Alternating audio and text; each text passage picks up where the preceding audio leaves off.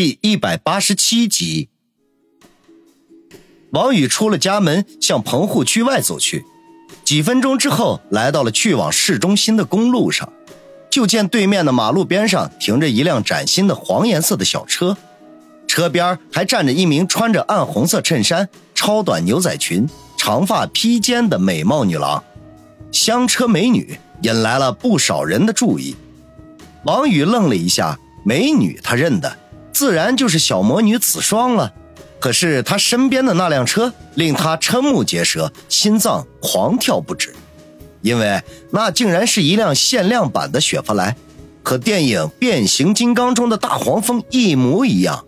再看看子双的打扮，分明就是照搬电影里的女主角嘛，只不过东西方女性的差别，使她看上去少了几分狂野，多了几分含蓄。嘿，宇哥哥怎么样？喜欢吗？子双喜滋滋的问。车不错啊。王宇打量着现实版的大黄蜂，啧啧的说道。子双表情一垮，气鼓鼓的说：“嗯，破坏气氛，快点上车吧。”王宇哎了一声，开启车门，坐了进去。B 市与春城比邻，相距一百多公里。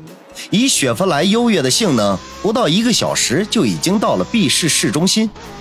王宇之前虽然开过孙威的法拉利，可是却觉得终究不及这辆大黄蜂拉风，尤其是一路上引来无数的瞩目，使他对子双这辆雪佛兰更加爱不释手，心中不禁盘算着，等年底公司分红的时候，自己要不要也弄一辆玩玩。B 市的繁华与春城有过而无不及，也果然没有令子双失望。他想要的那些品牌在这里基本上都可以找得到。于是子双花钱如流水，衬衫、领带、腰带、内衣、内裤、钱包、皮鞋、袜子等等一切他能够想到的东西。当然，他也顺手为自己办置了不少的东西。光是衣服就足足有五六只袋子之多，而且他所选的基本上都是知名的大品牌，价格不菲。王宇暗地里合计，这一天下来，怕是要花掉三四十万呢，足够一个小老百姓在春城四环外买个小居室了。富人的生活还真是他不敢想象的。一整天的购物把王宇累得够呛，恨不得当街就睡上他一大觉。可子双却仍旧精神奕奕的，跟个没事人似的。王宇不禁感叹：“怪不得人们常说，女人一来逛街就变成了奥运会上的运动健将了。陪女人逛街，绝对是这个世界上最恐怖的事情了。”而且更加令他无语的是，采购完衣服之后，子双竟然张罗着要品尝一下 B 市的小吃，使他开始担心：长此以往，子双那平坦光滑的小腹。会不会变成小肚腩？等子双把肚子吃得微微隆起的时候，天色已经在不知不觉中黑了下来。王宇不禁大挠其头，回去还有一百多公里的路程，估计等他们到家，至少也要十点以后了。两人坐在车里，子双拍着肚子，一脸心满意足地说：“哎呀，宇哥哥，今天真开心。”王宇直翻白眼儿。心说：“今天是老子最痛苦的一天。这种把自己的快乐建立在别人痛苦之上的事情，只有子双这小魔女才能做得出来呀。”于哥哥，外面天黑了，要不然今晚我们就住在 B 市吧？子双看了一眼车外，说道：“还是算了。”王宇赶紧否决：“真要是跟子双住在这里，而且万一他把持不住，把子双给推倒了。”说不定背后就会忽然飞出一柄飞刀，直接取了他的性命。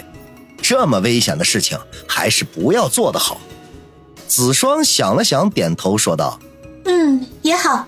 如果住在这里的话，会耽误明天的事情。哎呀，可惜，好不容易出来一趟。”王宇一脸悲惨地说：“明天还有什么事情啊？当然是教你跳舞啦。”表姐的生日会上去的都是社会名流，肯定会有小型舞会的。你如果不会跳舞的话，我多没面子啊！大姐，咱们能商量一下吗？商量什么？你能饶了我吗？休想！那我拒绝。哼，做梦！你敢不配合，我就把你对我做过的事情告诉老姚。从小到大，他最疼我了。当我没说。次日，王宇顶着熊猫眼出现在子双家的门口，打着哈欠，正想敲门，没想到又碰见了从楼上走下来的方心。两人打了照面，回想起前天早上发生的事情，都有那么一点的尴尬。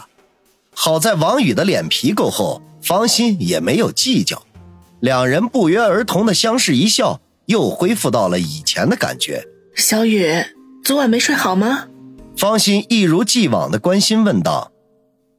王宇苦笑道：“昨天陪着子双去了趟 B 市，回到家都十点多了。”小双这丫头啊，就是喜欢折腾，也不知道注意一下身体。方心摇头笑道。王宇咂巴了一下嘴，只觉得方心这话听起来太有歧义了。怎么叫不知道注意一下身体？好像他们纵什么过度似的。好了，不说了，我急着去店里，回头见。方心一面说着，一面下楼而去。王宇摇摇头，敲响了子双家的房门。过了半天。子双伸着懒腰，打着哈欠，一脸疲惫地打开了门。他可能是刚刚起床，上身只穿了一件蓝白相间的小背心下面一条淡蓝色的小内内。因为背心太小的缘故，根本就掩不住他柔软细嫩的腰肢和可爱的小肚脐眼儿。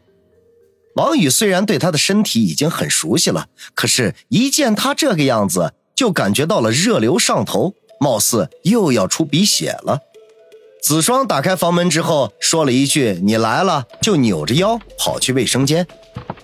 王宇长叹一声，捂着鼻子进屋，顺手把门关上，咬牙切齿的发誓：等陪着子双参加完他表姐的生日会，一定要想办法摆脱这个小魔女。可是随即他又自嘲的苦笑起来，好像每次见到子双的时候，他都会发各种毒誓，而结果却又都是无疾而终。王宇坐在沙发上等了半天，子双才磨磨蹭蹭的从卫生间里出来。子双，咱们什么时候开始啊？王宇见他出来了，不耐烦的问。子双挠挠头说道：“嗯，吃完早饭吧，反正咱们要训练好几天呢，也不差这么一会儿。”王宇不说话，心里头却哭天喊地，实在不知道接下来的这几天要怎么度过。玉哥哥。你没带早餐来？子双问道。王宇依旧不说话。天哪，这位大小姐是不是傻呀？见王宇不搭理他，子双咂巴了一下嘴，说道：“好吧，那我就再亲手做一次爱心早餐好了。”王宇忽的从沙发上站了起来，悲痛欲绝的说道：“大小姐，还是我来吧，你赶紧找件衣服穿上。”王宇熬了米粥和做了煎蛋，子双吃的津津有味，大赞他厨艺不错。以后早餐的事情就交给他了。王宇欲哭无泪，只得自认倒霉。吃过早饭之后，子双制定的魔鬼训练就此展开。这时候，王宇才发现学跳舞比逛街不知道要累多少倍，而且他还是一个彻头彻尾的舞痴。一个基础的舞步，子双教了他十遍二十遍，居然都学不会，连他自己都忍不住骂自己太笨了。一个上午过去了，一个下午过去了，一个晚上也过去了。饶是王宇身体素质异于常人，也是累得汗流浃背、精疲力尽，离一命呜呼只差一步之遥。子双更是累得不行。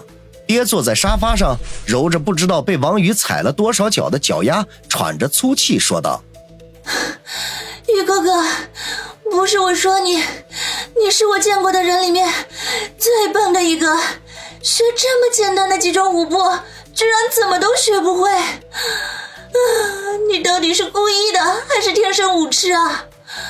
哎呀哎呀！”我的脚趾头啊！